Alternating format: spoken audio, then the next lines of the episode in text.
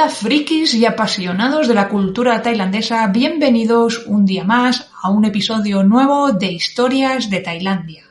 En este capítulo hoy vamos a debatir, hablar y explicar sobre el famoso concepto de la sonrisa tailandesa. ¿Es realmente Tailandia el país de la eterna sonrisa? Hablaremos sobre el lado luminoso de esta mágica sonrisa y también de su lado oscuro. También profundizaremos en la influencia que tiene el budismo sobre esta forma de expresar y en la sonrisa tailandesa. Empezamos. Hola, soy Eli Zubiría.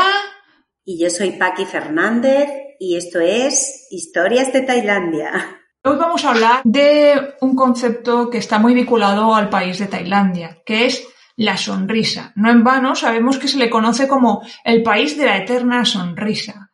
Pero ¿es su sonrisa siempre algo bueno? En el libro Trabajando con los tailandeses, una guía para dirigir en Tailandia, se distinguen hasta 13 sonrisas diferentes, ¿no? Y, y, bueno, la que seguramente la que más nos cruzamos nosotros es la de cortesía, ¿no? La de esa sonrisa que se da entre las personas que se conocen poco. Pero también existe la de la sonrisa de vergüenza, que esto a mí me ha pasado varias veces cuando de repente les da vergüenza hablar contigo y se empiezan a reír como si fueran unos niños pequeños y tú dices, pero, pero ¿qué pasa aquí? Y en realidad lo que está es muerto de vergüenza y lo, y lo expresa a través de la sonrisa.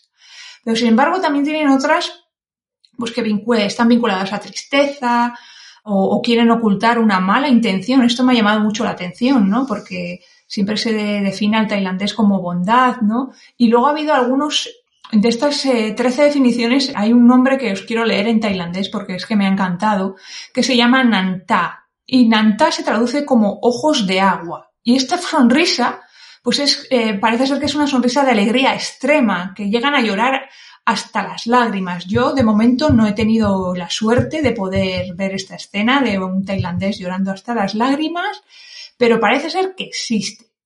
Y bueno, y al hilo de este tema del debate de la sonrisa tailandesa o de, digamos, de la profundidad, de profundizar en la sonrisa tailandesa, eh, a algunos extranjeros yo les he escuchado decir que el tailandés es falso precisamente por esta forma de sonreír aunque en mi opinión no es, es, una forma de comunicar emociones sin, sin, o sea, sin perder los papeles, con calma. ¿Tú qué opinas de todo esto, Paqui? ¿Tú dirías que el tailandés es falso? Para mí no.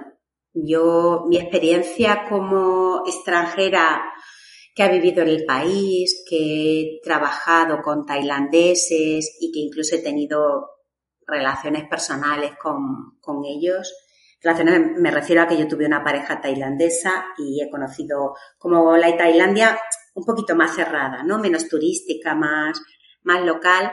Yo no siento para nada que sean falsos.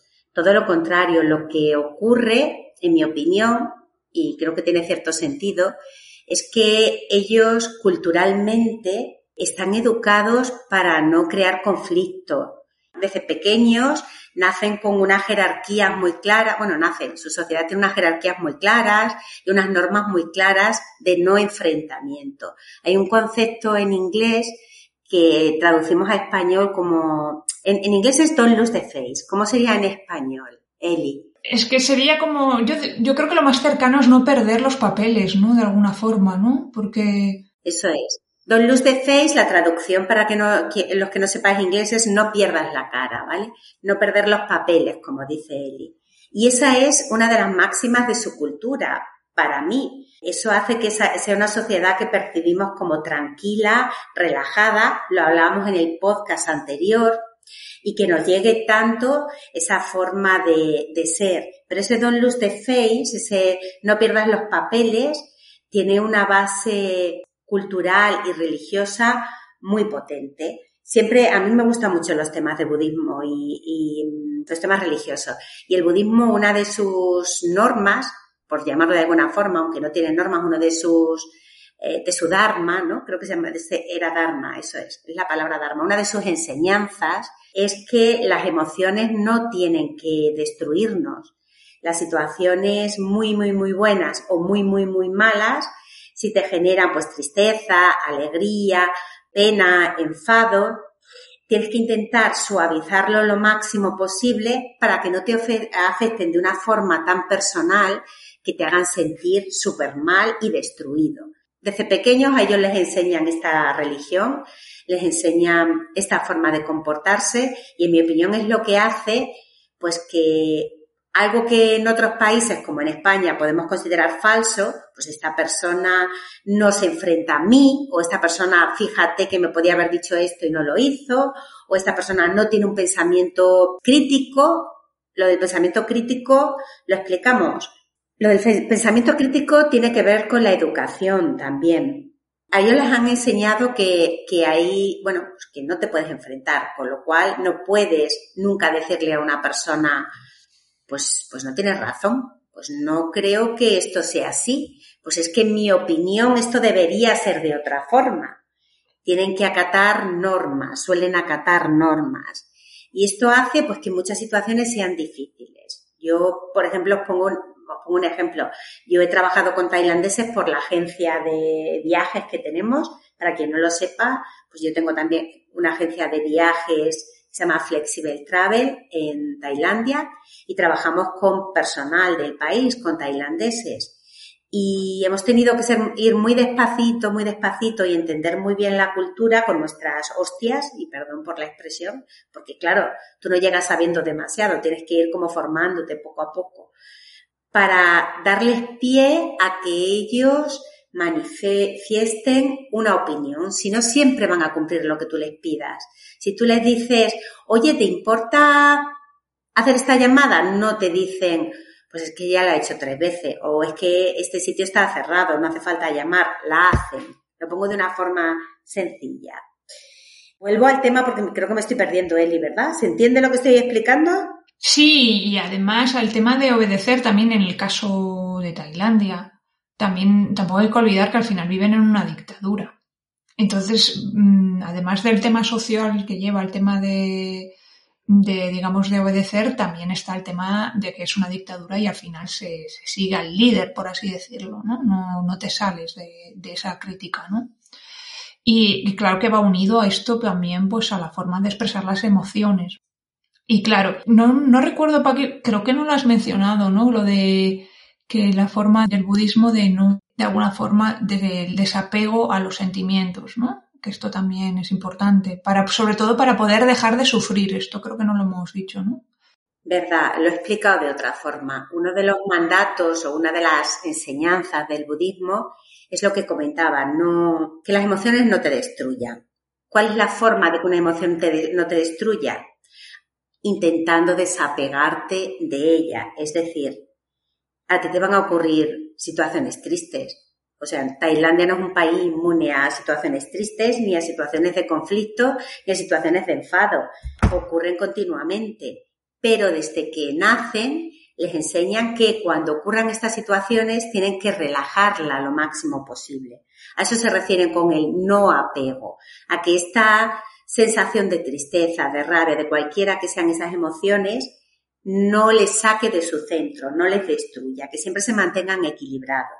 Exacto, y al final, volviendo al tema de la sonrisa, la sonrisa es una herramienta que les permite expresar estas emociones cumpliendo con eso, ¿no? Con no, no desequilibrarse, no perder los papeles, no gritar, no, digamos, desobedecer, ¿no? Porque al final, al final tú lo dices con una sonrisa, ¿no? No lo estás, no lo estás verbalizando, que es mucho más duro y fuerte, ¿no? Yo creo que está un poco unido a eso. Eso es, y fíjate que la diferencia entre culturas es tan importante. Pensemos en, por ejemplo, en la nuestra, en la, en la española. Creo que lo comentábamos en el podcast anterior también, pero imaginad que nosotros solemos hablar bastante alto nos tienen como bastante gritones. Y además somos una sociedad que la gente también define, la gente me refiero a otros países, como muy directos, ¿vale? Nos gusta ser muy directos en las cosas que decimos. Puede crear situaciones de bastante conflicto. Porque a veces en ese ser tan directo puede parecer que estamos perdiendo el respeto a la gente con la que estamos hablando. ¿Qué hacen ellos? Intentan ser muy, muy, muy respetuosos cuando hablan y además introducen esa sonrisa, lo cual lo hace mucho más suave. Diferencia cultural. Uno habla muy alto y directo, otro bajito, un tono pausado y siempre teniendo mucho cuidado en las palabras que dice. Y fíjate que, que yo creo que te lo comenté alguna vez, y yo sé un poquito de tailandés, he estudiado varios cursos y cuando hablo en tailandés me siento, o sea, me veo a mí misma con un tono mucho más dulce, la forma de expresarme también me siento más dulce que en español, o sea que al final a través del idioma estás haciendo determinados cambios en tu, en tu personalidad. No sé si a ti te pasa. Sí, es lo que dicen siempre, ¿no? Que al final cuando aprendes un idioma, pues hay un cambio en el cerebro, ¿no? Y también transmite la, la cultura. Es que de hecho es que solo por el tema, el tailandés es mucho más, o sea, tiene muchos más agudos que el español. El español es como mucho más, a nivel solo de, sonido, es mucho más agresivo, ¿no? Entonces es que ya solo con eso ya se transmite de otra manera. Y luego también, cuando estábamos preparando esto, Paqui, no sé si te acuerdas que hemos mencionado que ellos también utilizan mucho, por ejemplo, no dicen casi, no dicen tanto gracias como lo diría un anglosajón, eh, sino que lo hacen con la sonrisa, ¿no? O sea, te dan esas gracias con la sonrisa, sin verbalizarlo. Y, además, yo creo que eso también, yo no sé tú qué opinas de esto. ¿Tú crees que el hecho de que sonrían tanto facilita circunstancias en las que a lo mejor no se hable el mismo idioma, pero te puedas terminar comunicando a través de la sonrisa. Igual aquí me flipa, ¿eh? pero ¿tú qué opinas? Sí, imagínate que yo me enfado contigo, Eli, y soy súper directa y te digo, es que no me gusta nada haber empezado el podcast de esta manera. Y entonces, con este tono. Y entonces tú me contestas un poquito más alto y yo te contesto un poquito más alto y ese tono que tenemos nos lleva hacia esa pelea. Sin embargo, si encuentras al otro lado una persona que dice, por ejemplo, tú, no pasa nada, my penray, no pasa nada, Paqui, y me sonríe un poquito, es muy complicado que yo siga con un tono muy, muy fuerte. Lo que me encuentro al final enfrente de mí o cómo me responde otra persona hace que yo responda también de una forma más difícil, más dura o más suave. Y claro, al final también en, el contexto este que te estaba comentando de no entender el idioma, si le ves al otro sonriendo, le ves como abierto, ¿no? Aunque no entienda, ¿no? Y entonces es como lo que decías un poco, ¿no? Que, facilita todo, ¿no? Sí, sí, es verdad. También todo el tema de, del equilibrio es muy interesante en su sociedad. Si, hemos hecho esa relación con el budismo, es que tenemos que recordar que el budismo siempre busca el equilibrio siempre, digamos que la principal de sus enseñanzas es buscar ese equilibrio.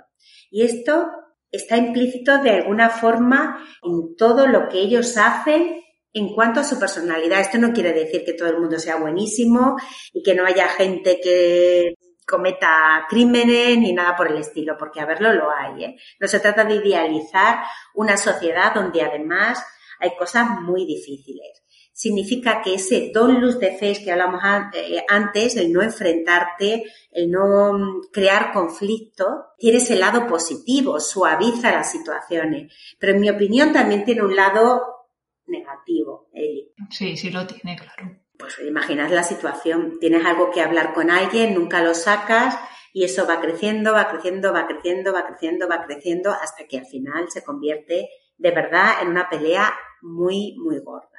Y esto a mí me ha pasado, ¿eh? Sí, esto lo hemos hablado varias veces, que los tailandeses a veces van de 0 a 100 en un minuto, ¿no?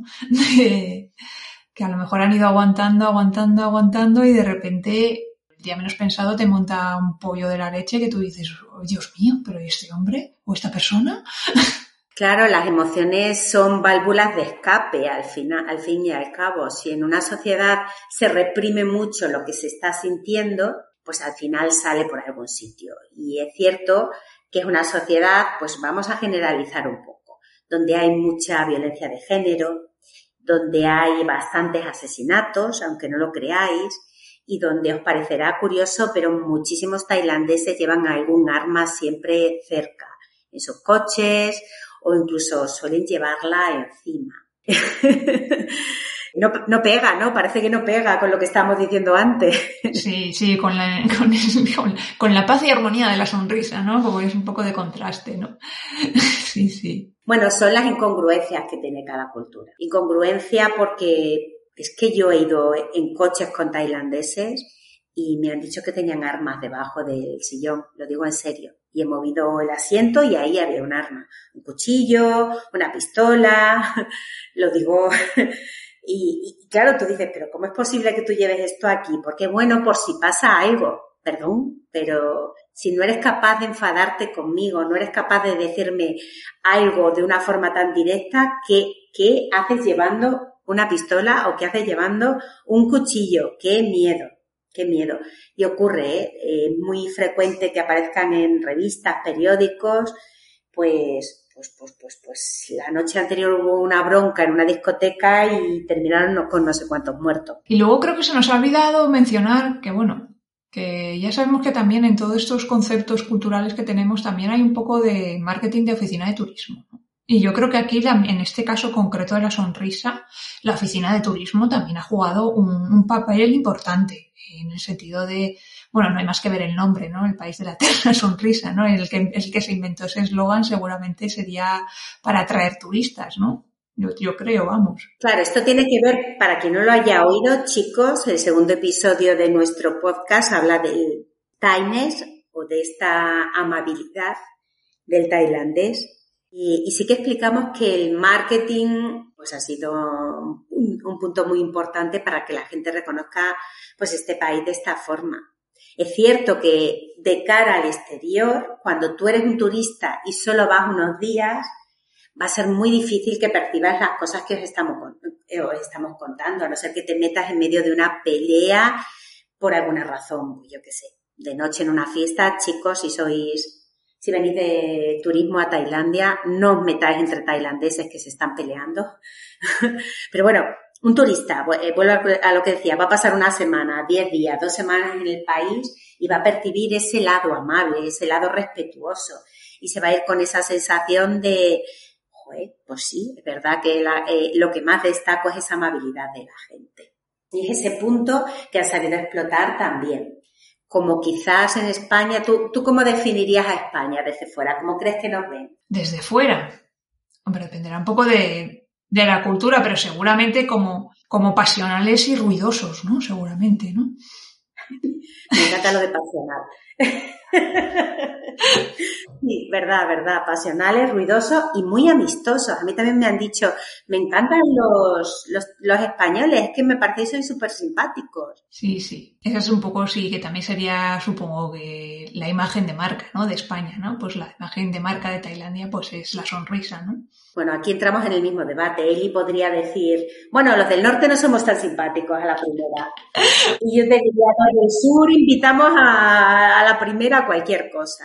Es un poco cuando profundiza, es una broma que hago. Eli es de San Sebastián, yo soy de Extremadura, de Badajoz, y hay esa ligera diferencia. Un extranjero de fuera no lo nota. Pues pongo esta comparación simplemente por, para que la gente entienda cómo de diferente se percibe esta cultura cuando ya llevas un tiempo conviviendo con ellos y empiezas a entender todo esto que hay detrás. Que son humanos como todos, que no idealicemos, que son como tú y como yo, más suaves, necesitan más tiempo para determinadas cosas, pero que no idealicemos. No, no es verdad que sea una sociedad donde todo, todo, todo, todo es tan suave. Hombre, obviamente el tailandés siente como todos. Otra cosa es cómo lo exprese, pero está claro.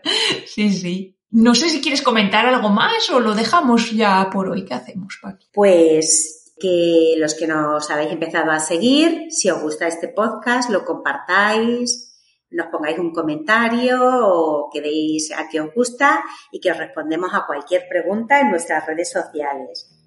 Pues hasta aquí, historias de Tailandia. I ain't